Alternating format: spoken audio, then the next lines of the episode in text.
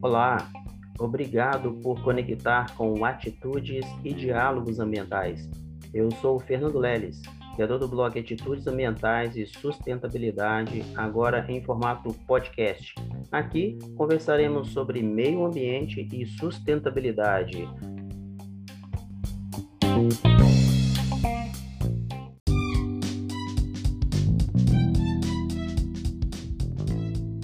Olá, Emiliane, tudo bem?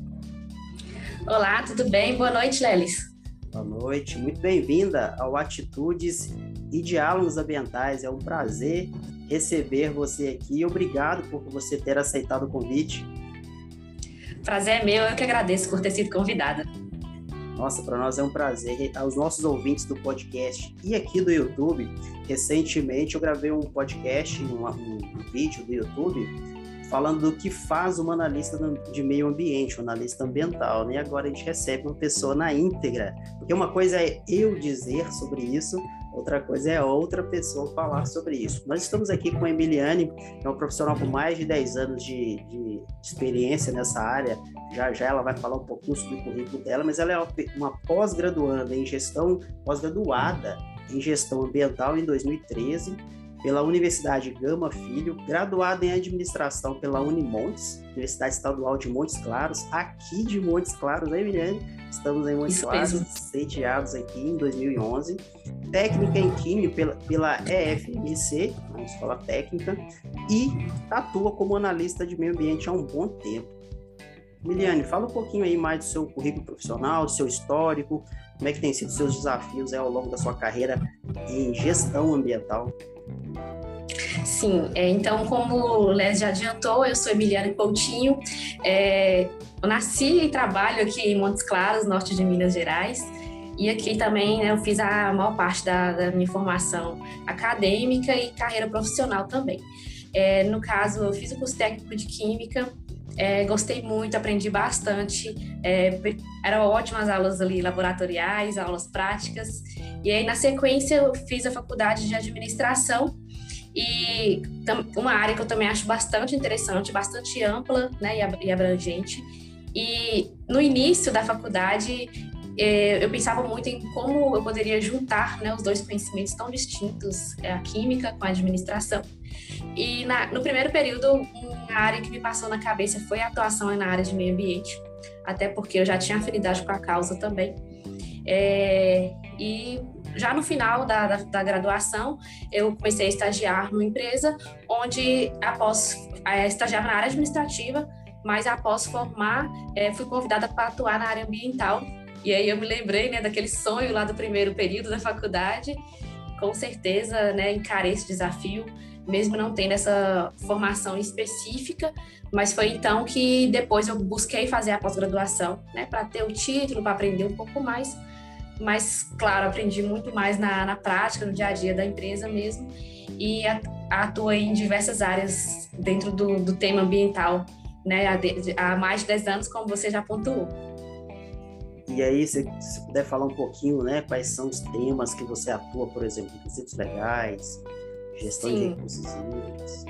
São vários temas. É, então, como na empresa são várias regionais que a gente tem, na regional onde eu atuo, é, são todos os temas é, resíduo, recurso hídrico, requisitos legais, que é a parte de legislação, é, os impactos ambientais, os controles, a gente tem alguns controles operacionais, como tratamento de fluentes, é, educação ambiental, a parte de emissões atmosféricas, poluição, todos esses temas são tratados no nosso dia a dia.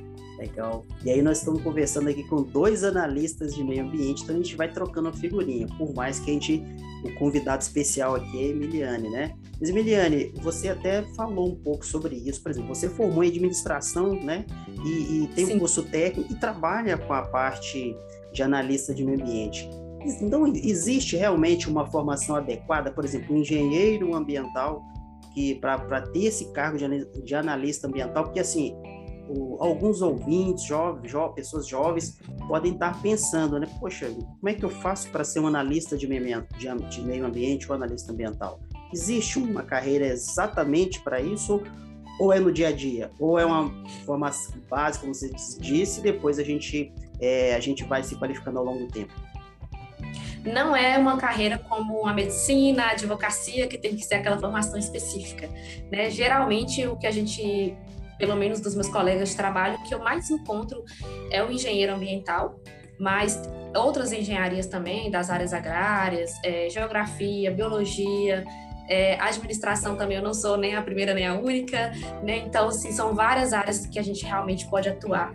Eu acho que, é, que pode atuar na, na, parte ambiental. Eu acho que um dos principais é você gostar da causa, porque quando você trabalha com o meio ambiente, é, se você não acreditar naquilo que você está defendendo e trabalhando dia a dia, não faz sentido, né? Assim, infelizmente a gente sabe que tem pessoas que não acreditam que a água vai acabar, que a questão ambiental é importante. Então, se você não tem esse tipo de, de crença, né, de, de, pensamento, fica muito complicado você tentar reverter os impactos ambientais na empresa onde você trabalha, tentar minimizar, fazer qualquer controle, sendo que você acredita que aquilo ali não é importante. Então, por isso que eu acho que gostar da causa, é, é, se identificar com aquilo ali, achar importante cuidar do meio ambiente e minimizar impactos, talvez seja até mais importante que a formação. Agora, claro que se você já, se o jovem, né, que está nos ouvindo, já tem em mente que quer atuar nessa área, busca um desses cursos que a gente citou, que é um caminho que vai facilitar, né? Você já vai chegar na empresa com um conhecimento base. Nossa, perfeito, Emiliane. E outra coisa, é, eu vou falar para os nossos ouvintes aqui do podcast que a Emiliana é muito alinhada com a causa e tem inclusive um, um, blog do Facebook que fala sobre isso, né, Emiliane? Sobre o propósito, sobre gostar do que está fazendo. Você quer falar um pouquinho sobre isso? É, ali naquele, naquela página do Facebook, eles eu unia duas paixões, né, que eu tenho, duas, duas causas, né, como a gente está falando de causas, de propósitos, é, que é a questão ambiental com a questão social. É, tanto que o nome do, do grupo é Por um Mundo Melhor, né? É, e é uma página, na verdade, do Facebook. E é, eu falo que esse é meu lema, né? Então, assim, volta e meia eu uso essa hashtag Por um Mundo Melhor. E, assim, na minha visão, um mundo melhor engloba várias coisas, né? Um, um, um mundo socialmente mais justo, é, um mundo ambientalmente melhor, mais adequado, né? Então, envolve várias vertentes. As principais é a ambiental, a social, mas até mesmo um mundo mais colorido, um mundo mais bonito, uhum. com mais amor. Legal. então, por um mundo melhor de todas as formas. De todas as formas. Realmente viver o seu propósito, né? Assim, às vezes as pessoas não têm essa oportunidade de trabalhar com o que gosta, está vivendo, então você realmente vive o seu propósito e eu também, não é o meu caso de falar, viemos aqui falar do convidado, mas eu também sou muito assim, gosto também e lancei esse podcast para trazer isso, essas pessoas aí especialista que tem essa paixão por uma profissão e que possa estar ajudando os nossos ouvintes e os nossos aí, né, do, do canal do YouTube também. Miriane, a parte de meio ambiente é uma parte muito ampla, ela tem, ela tem diversos controles, né? Porque se uma empresa não tiver esse cuidado ambiental, ele pode estar causando diversos impactos ambientais, né? É, contribuindo para é, aumentar os lixões, a contaminação do solo e assim por diante. Quais seriam aí, Milene, os temas ambientais? Então, nós temos um ouvinte que se candidatou numa vaga, acabou de entrar no processo, está meio que apavorado, de certa forma. Quais são os temas que engloba? Se pudesse dar alguma dica, não, é, profissional, meu amigo, você vai trabalhe nesses temas é, que você vai ter sucesso. Quais são esses temas, se você puder dar uma dica para gente?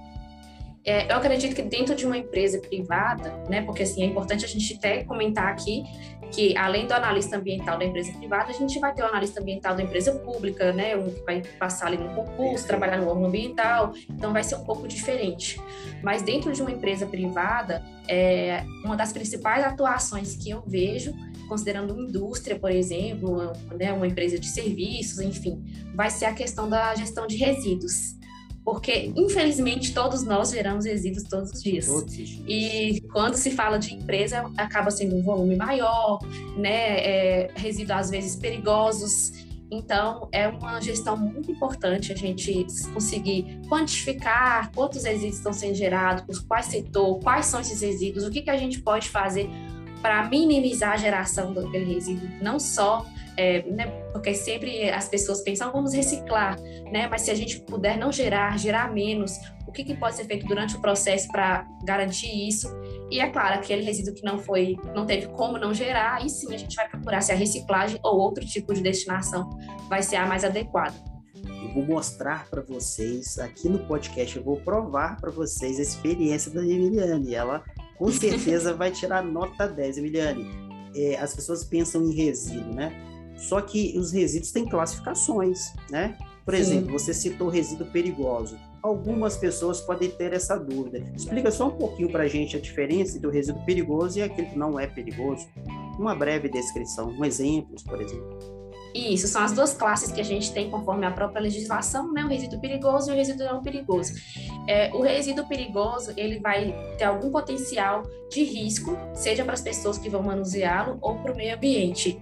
É, um resíduo inflamável, tóxico, geralmente eles estão atrelados a algum produto químico é, óleo, graxa, tinta, uma lâmpada, uma bateria.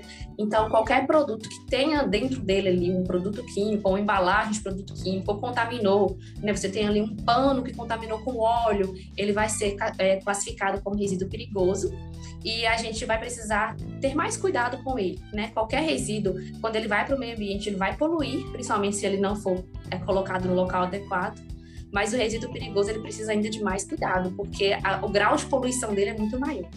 Perfeito. E aí não é um resíduo que tem que ter um pouco mais, mais de cuidado. Não é qualquer empresa que vai trabalhar com esse resíduo, né? Até você como analista, Emiliano, tem essa experiência para que, que as empresas possam atuar com essa gestão do resíduo perigoso, tanto a coleta, o transporte e destinação, tem que ser empresas bem idôneas, né, Emiliane, inclusive licenciadas. Sim, as empresas têm que passar por um licenciamento. É, tem, hoje no mercado várias empresas que trabalham recebendo resíduo e tratando. Eu vejo que inclusive é um mercado crescente também mas é, não é porque aquela empresa trabalha com resíduo que ela pode receber qualquer tipo de resíduo, né? A gente tem vários tipos de tecnologias, é, empresas que têm aterro, é, que faz coprocessamento, incineração, reciclagem, são várias tecnologias diferentes para cada tipo de resíduo. Perfeito. Nós falamos aí da, da, gestão do resíduo, da coleta, e a Emiliane tocou num ponto muito importante. Emiliane, do seu ponto de vista, até para os nossos ouvintes também poderem absorver um pouco desse conhecimento. Por exemplo, eu vou incinerar, aí se você puder até falar um pouquinho sobre incineração, que é incinerar, né? E ou eu vou dispor em lixões, lixões não, tá? Em aterros ou lixões, porque lixões a gente sabe, né? A Política Nacional de 2010, de agosto de 2010, né? Ela já diz, né? Era até 2014, na verdade, né? Eram determinado todos os lixões é, do Brasil, lixões a céu aberto. Quando a gente diz lixões é, aos ouvintes, é, é, simplesmente você pegar um resíduo in natura e dispor ele no solo, causando impacto ambiental, mas a gente sabe disso. Mas mesmo assim, Miliane, eu tenho um aterro, eu, qual é a decisão que você acha que é mais interessante? Se é que existe essa decisão certa, né? Incinerar ou dispor no aterro? Puder falar um pouquinho sobre isso? Tá? Quando se trata de um resíduo não perigoso, né, aquele resíduo que a gente chama de lixo comum, que tanto às vezes a gente gera em casa, no lixo de banheiro, no lixo de cozinha, também vai ter esse tipo de resíduo na empresa, né? Afinal de contas, as empresas são constituídas de pessoas, então esses mesmos tipos de resíduo a gente vai gerar na empresa também. Então esse resíduo menos perigoso, né, o não perigoso na verdade, é, ele pode estar sendo destinado para o aterro é, desde que não seja um lixão, como você bem falou. Isso. É, e no caso do resíduo perigoso, eu acredito que o mais adequado seja incinerar ou ir para processamento, que é uma tecnologia onde o resíduo eles são queimados em fornos controlados, então reduz bastante o volume, diferente de quando o resíduo vai para um aterro onde se precisa de um espaço muito grande para tanto volume de lixo que, infelizmente, a gente e as empresas geram. Então, a incineração tem essa vantagem. É, a queima também é controlada, né? Então, é, essa questão da, da poluição ambiental do ar, ela é feita com menor impacto. É, o problema maior da incineração é que ela tem um custo mais alto para as empresas e acredito que tenham menos empresas que façam esse tipo de destinação do que aterros, né? Então, às vezes, até por questões logísticas, seja um pouco mais difícil estar destinando dessa forma. Mas em se tratando de um resíduo perigoso, eu acredito que a incineração é mais adequada.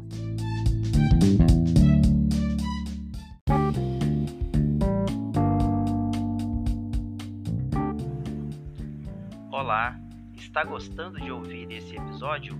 Que tal vincular a sua marca a esse podcast? Estamos à sua disposição.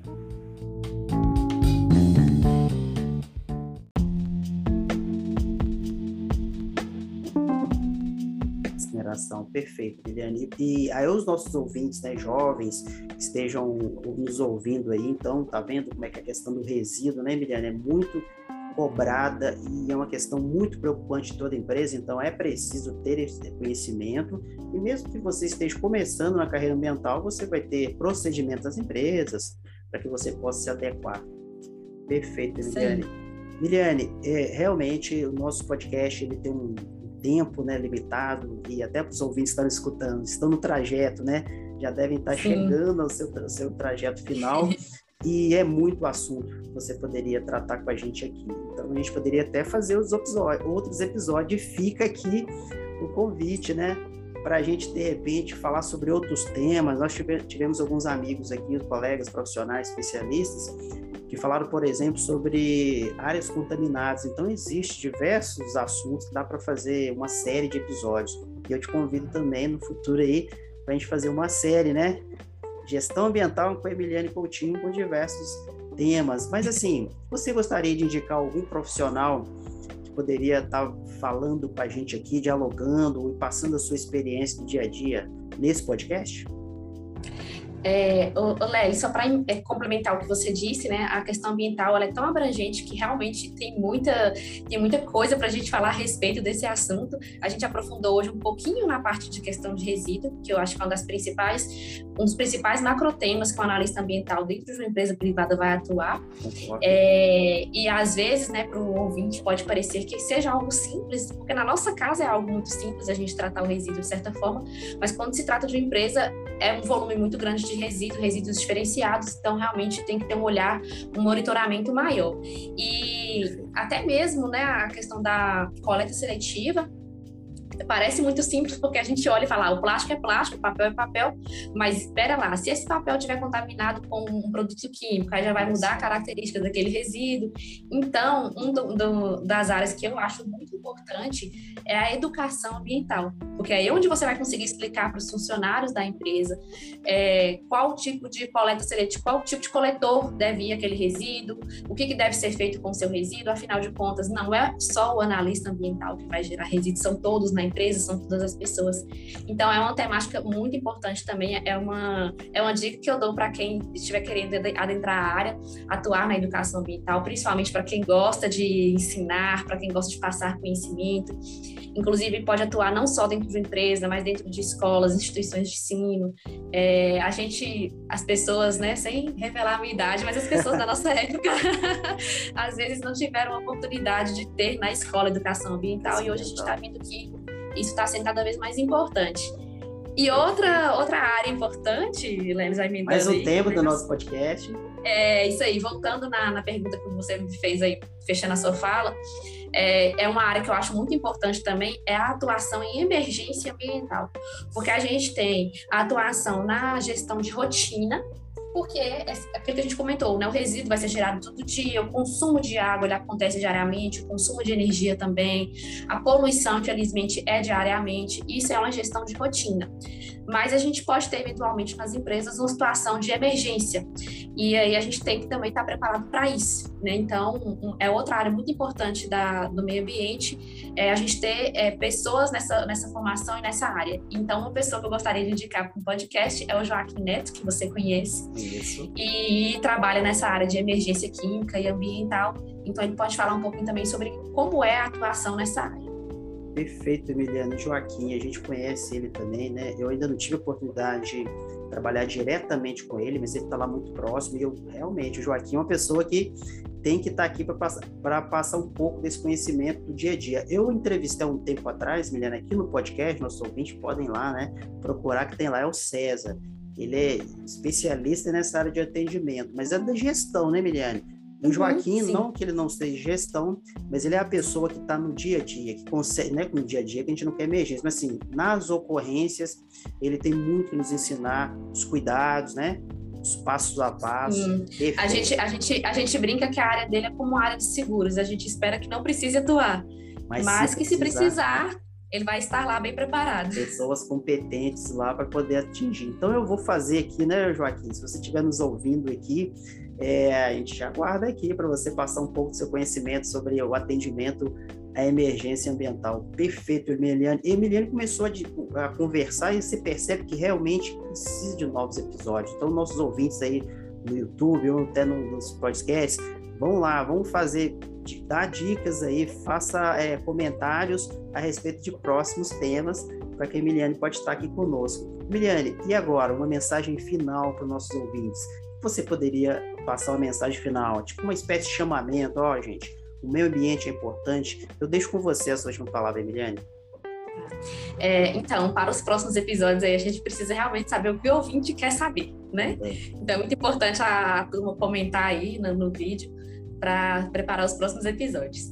E em relação a, né, a, a essa pergunta, eu acho assim, as pessoas têm que ter um entendimento hoje, Lelis, que a carreira ambiental é uma carreira cada vez mais crescente né? Como eu comentei, na nossa época a gente não teve educação ambiental. Hoje, tá, hoje como a gente não teve isso na escola, hoje, hoje isso precisa ser feito dentro das empresas, com os funcionários.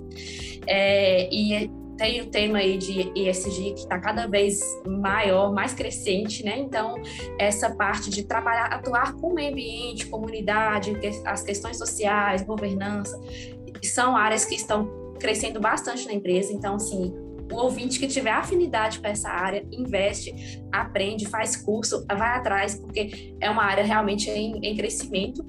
E é muito gostoso trabalhar com isso. Claro que a gente tem muitos desafios, mas a, a gente saber que a gente está fazendo uma diferença para o planeta, né? Assim, a gente está tá conseguindo garantir que a empresa onde a gente trabalha está conseguindo atender a legislação ambiental, minimizando os riscos ambientais, sendo cada vez uma empresa mais sustentável, é muito gratificante também. E as pessoas, né, não só as é, pessoas que trabalham na área ambiental, digo, seres humanos de forma geral, muitas vezes a gente tem aquela preocupação de dizer assim, é, nós temos que deixar um planeta melhor para os nossos filhos. Mas uma frase que eu gosto bastante é: e a gente está preocupado em deixar filhos melhores para o nosso planeta? Nossa, Emiliane. Eu vou frase. terminar com essa reflexão. Perfeito, filhos melhores aí. Emiliane, muito obrigado pela sua passagem aqui pelo podcast Atitudes e Diálogos Ambientais. Nossos ouvintes estão te aguardando nos próximos episódios, ok? Muito obrigado e sucesso na gestão ambiental. Para você também. Um grande abraço. Tchau, tchau. Outro. Tchau, Lelis. Tchau, gente.